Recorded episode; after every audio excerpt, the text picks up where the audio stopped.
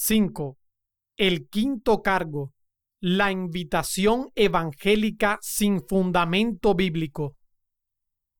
El tiempo se ha cumplido y el reino de Dios se ha acercado. Arrepentíos y creed en el Evangelio. Marcos capítulo 1 versículo 15. Y así como era en la época de los Wesley y de Whitfield, es ahora. ¿Qué enfrentamos? La mayor parte del tiempo no es necesariamente el bautismo infantil, no es una confirmación estilo iglesia anglicana y católica, realizada por alguna autoridad eclesiástica. Lo que enfrentamos ahora es la oración del pecador.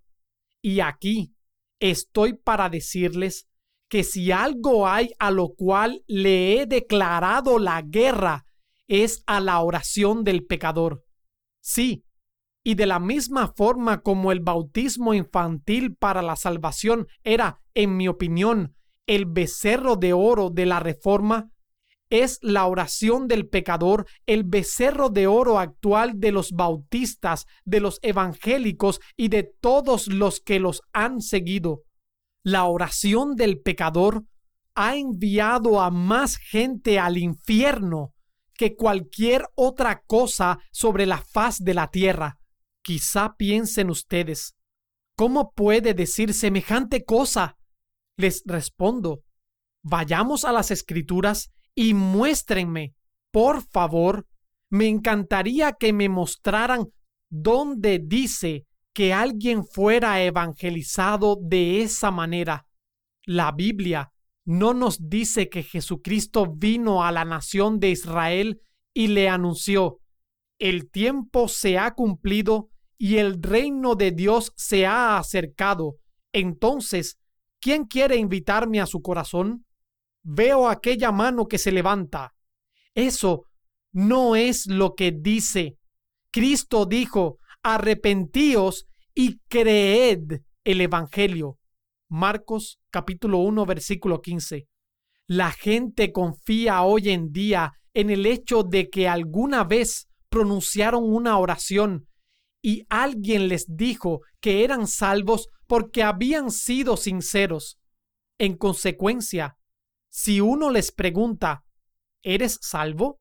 No contestan, sí, lo soy porque tengo los ojos puestos en Jesús y tengo evidencias poderosas que me dan la seguridad de haber nacido de nuevo. No, en cambio dicen, cierta vez dije una oración, ahora viven como demonios, pero dijeron una oración. Oí decir de un evangelista que estaba exhortando a un hombre a hacer precisamente eso. Por último, el hombre se sentía tan incómodo que el evangelista dijo, Está bien, hagamos una cosa, yo oraré por usted y si eso es lo que le quiere decir a Dios, apriéteme la mano. He aquí el poder de Dios, el decisionismo, la idolatría del decisionismo. La gente cree que va camino al cielo porque ha juzgado suficiente la sinceridad de su propia decisión. Cuando Pablo fue a la iglesia en Corinto, no les dijo, a ver, ustedes no están viviendo como cristianos, así que volvamos a aquel momento en su vida cuando dijeron aquella oración y veamos si fueron sinceros. No, dijo esto, examinaos a vosotros mismos si estáis en la fe, probaos a vosotros mismos. Segunda Corintios capítulo 13 versículo 5. Quiero que sepan, amigos, que la salvación es únicamente por fe. Es gracia sobre gracia. Pero la evidencia de la conversión no es que meramente uno examine su sinceridad en el momento de su conversión. En cambio, es el fruto continuo en su vida. Oh, mis queridos amigos, consideremos lo que hemos hecho. ¿Acaso no se conoce un árbol por su fruto? Mateo capítulo 7, versículo 20. En la actualidad, 60% o 70% de los norteamericanos se creen convertidos, nacidos de nuevo. Pero, ¿damos muerte a cuántos miles de bebés por día? Y somos aborrecidos alrededor del mundo por nuestra inmoralidad. Así y todo, nos creemos cristianos. Y yo pongo la culpa de esto directamente a los pies de los predicadores. He visto esto en todas partes. Muchos calvinistas y arminianos tienen algo en común. Es esto, la misma invitación superficial. Hablan mucho de muchas cosas y después llegan al momento de la invitación y es como si todos perdieran la cabeza. Pueden imaginarse acercarse a alguien y decir, Dios lo ama y tiene un plan maravilloso para su vida. ¿Qué? ¿Dios me ama? Eso es buenísimo porque yo también me amo. Oh, esto es maravilloso. ¿Y Dios tiene un plan maravilloso? Yo también tengo un plan maravilloso para mi vida. Y si lo acepto a Él, quiere decir que entonces mi vida será la mejor de las mejores. Esto es absolutamente maravilloso. Pero esto no es evangelismo bíblico. Le voy a dar algo bíblico en su lugar. Dios se acercó a Moisés y proclamó, Jehová, Jehová, fuerte, misericordioso y piadoso, tardo para la ira y grande en misericordia y verdad, que guarda misericordia a millares, que perdona la iniquidad, la rebelión y el pecado, y que de ningún modo tendrá por inocente al malvado, que visita la iniquidad de los padres sobre los hijos y sobre los hijos de los hijos hasta la tercera y cuarta generación. Éxodo capítulo 34 versículos 6 y 7. ¿Cuál fue la reacción de Moisés? Entonces Moisés, apresurándose, bajó la cabeza hacia el suelo y adoró. Éxodo capítulo 34 versículo 8. La evangelización comienza con la naturaleza de Dios. ¿Quién es Dios? ¿Puede el hombre reconocer algo de su pecado si no tiene una norma con la cual compararse? Si no le decimos nada más que cosas triviales que inquieta la mente carnal, ¿podrá alguna vez ser llevado a un arrepentimiento auténtico y a una fe auténtica? Primero, no comencemos con Dios te ama y tiene un plan maravilloso. Tenemos que comenzar un diálogo a fondo sobre quién es Dios. Y tenemos que decirle a la persona desde el principio que puede costarle la vida. Mateo capítulo 16 versículo 24. Segundo, y luego de aquel comienzo equivocado, siguen preguntas exploradoras sabes que eres pecador, ¿no? Eso sería como si, cuando mamá se estaba muriendo de cáncer hace unos años, el médico hubiera entrado y dicho, Eh, señora, sabe que tiene cáncer, ¿no? Tratamos el tema con la misma superficialidad. No tiene peso ni solemnidad. En cambio, tenemos que decirles, Señor, sufre usted un mal mortal y será juzgado por él. Porque si meramente decimos, Señor, usted sabe que es pecador, ¿no? No llevaremos a ninguna convicción.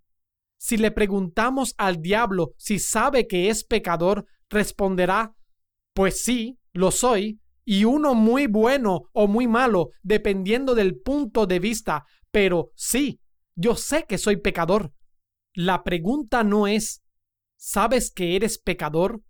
La pregunta es, ¿Está obrando el Espíritu Santo en tu corazón por la predicación del Evangelio de tal manera que ha causado un cambio por lo que ahora aborreces el pecado que antes amabas? ¿Y ahora huyes del pecado que antes querías cometer como si te estuvieras escapando de un dragón? Tercero, hoy la gente también pregunta, ¿quieres ir al cielo? Esta es la razón por la que no dejo que mis hijos vayan al 98% de las escuelas dominicales y escuelas bíblicas de vacaciones en las iglesias evangélicas. Una persona bien intencionada, después de mostrar la película de Jesús, se pone de pie y dice, ¿No es Jesús maravilloso? Sí, responden los niños.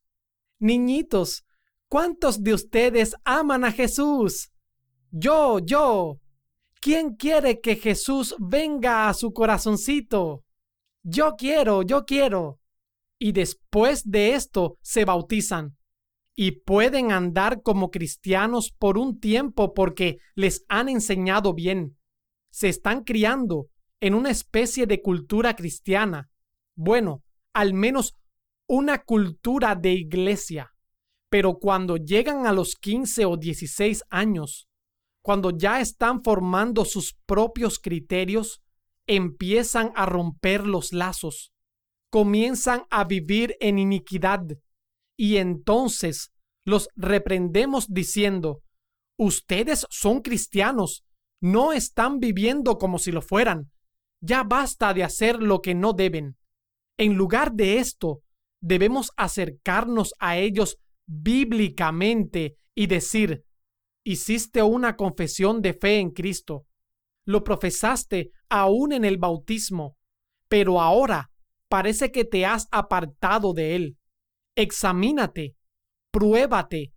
Hay poca evidencia en ti de una verdadera conversión. Y después de la universidad, cuando tienen 24 o 25 o quizás 30 años, regresan a la iglesia y vuelven a dedicar su vida al Señor. Se acomodan bien a la pseudomoralidad cristiana que cunde el iglesiarismo de la actualidad. En el día final, escuchen esto, nunca os conocí, apartaos de mí, hacedores de maldad. Mateo capítulo 7 versículo 23. Ustedes dirán, hermano, ¿está usted tan enojado? ¿Acaso no tengo derecho a estarlo? Alguien tiene que clamar pidiendo un avivamiento. Todavía ni siquiera hemos enderezado los fundamentos. Oh, que viniera un avivamiento y los enderezara. Pero mientras tenemos los ojos abiertos, los oídos atentos y la Biblia en nuestras manos, ¿no nos corresponde corregir estos errores relacionados con la invitación evangélica? Otra pregunta común que hacemos es, ¿quieres ir al cielo? Mis queridos amigos, todos quieren ir al cielo, pero no necesariamente quieren que esté Dios allí cuando lleguen. La pregunta no debe ser, ¿Quieres ir al cielo? Lo que debemos preguntar es, ¿quieres a Dios? ¿Has dejado de aborrecer a Dios? ¿Ha llegado Cristo a ser precioso para ti? ¿Lo anhelas? A menudo, para conseguir que alguien ore la oración del pecador, le preguntan, ¿quieres ir al cielo? Pues sí, es la respuesta. Bueno, entonces, ¿te gustaría orar para pedirle a Jesús que venga a tu corazón? Ahora bien, amigos míos, hay gente que se convierte usando esa metodología, pero no es por ella, es a pesar de ella. En cambio, tenemos que estar preguntando, amigo, ¿anhelas a Cristo? ¿Tienes conciencia de tu pecado? Sí, sí, la tengo. Entonces, observemos algunos pasajes bíblicos que nos explican qué es el arrepentimiento, siendo el Espíritu testigo de que esto está sucediendo en tu vida. ¿Comprendes lo destrozado que estás?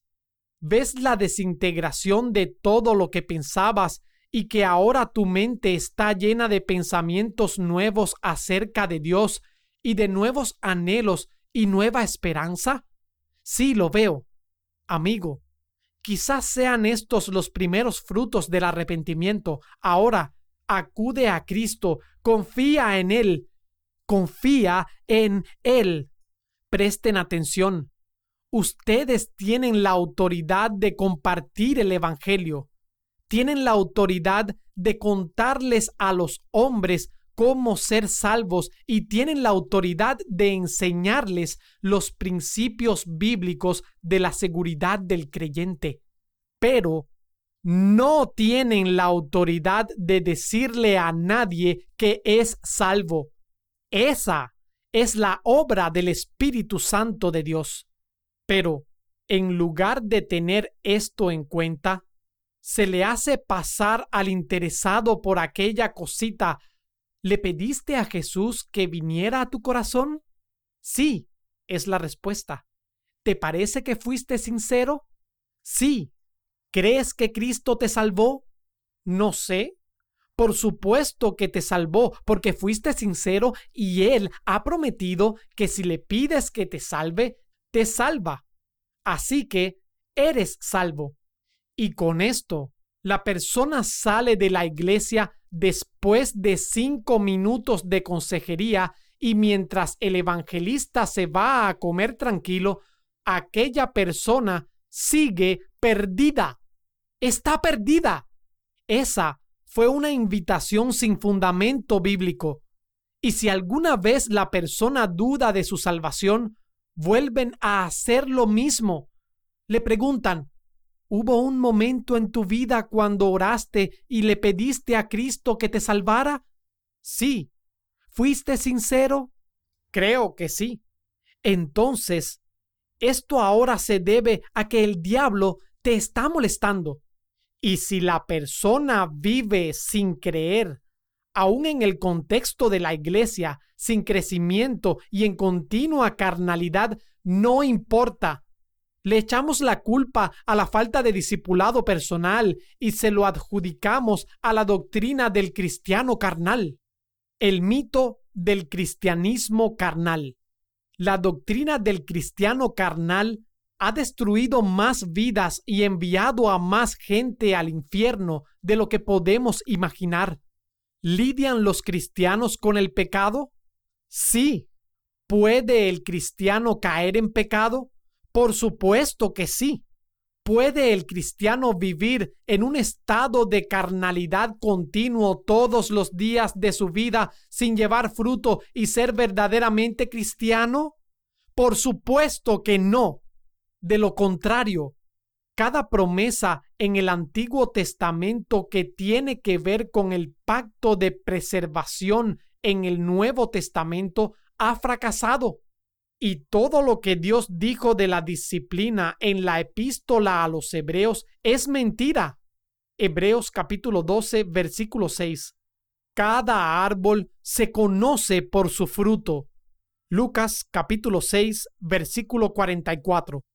He visto predicadores que saben mucho de las cosas de Dios, pero cuando se trata de una presentación cabal del Evangelio, caen nuevamente en esta metodología que no tiene ningún fundamento bíblico.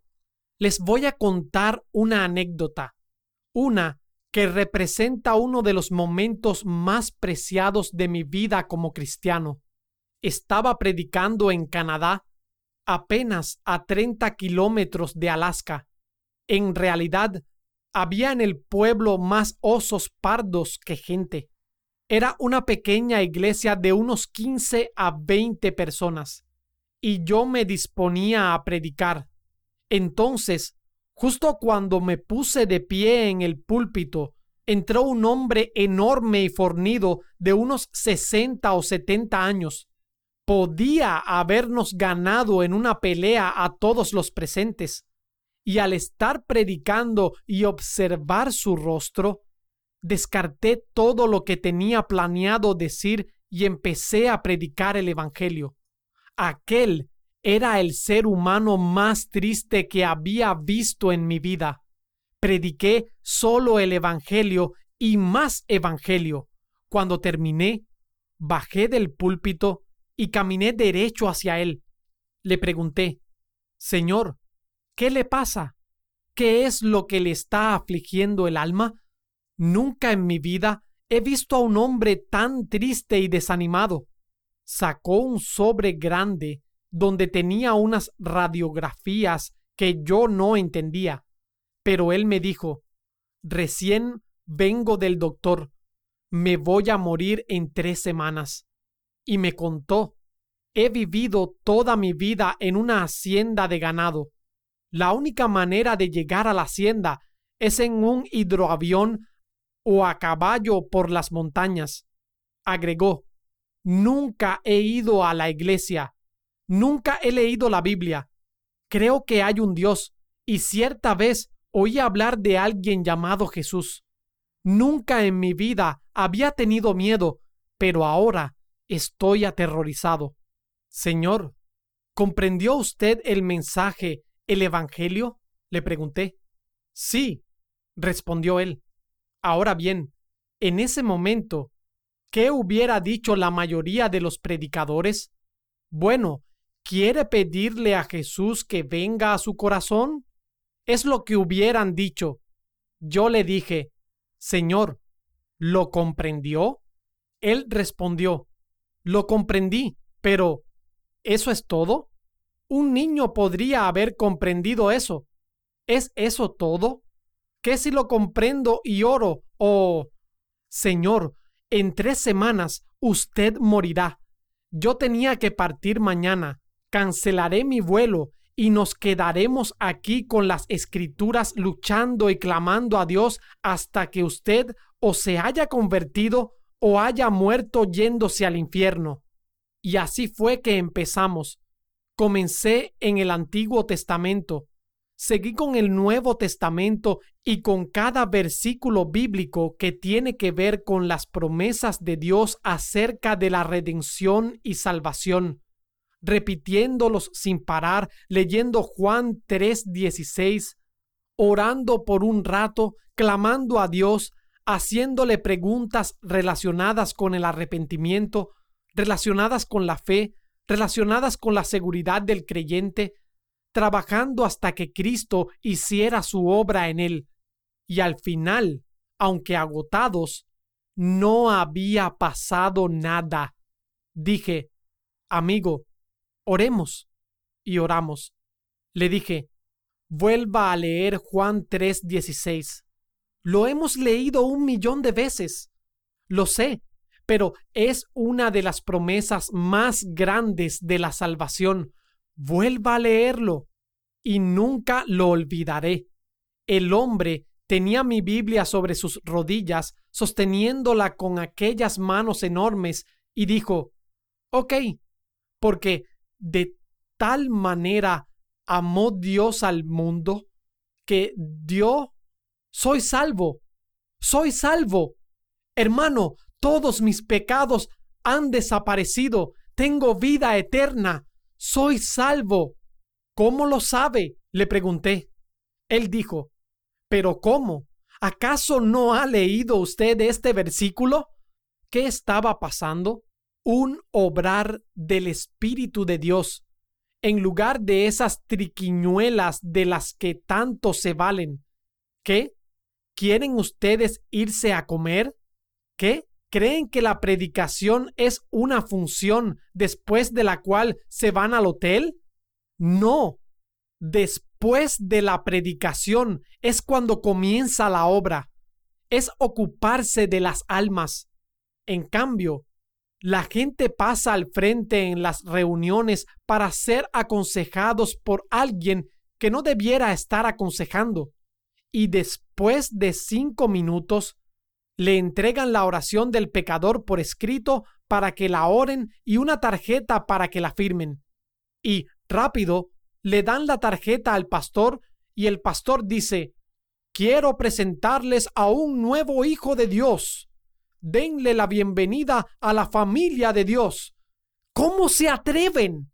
Si van a presentarlo, lo que corresponde decir es, esta noche este hombre hizo una profesión de fe en Jesucristo, y por nuestro temor de Dios y nuestro amor por las almas, estaremos ahora trabajando con él para asegurarnos de que Cristo realmente ha obrado en él, de que realmente tiene una comprensión bíblica del arrepentimiento y la fe y gran seguridad y gozo en el Espíritu Santo.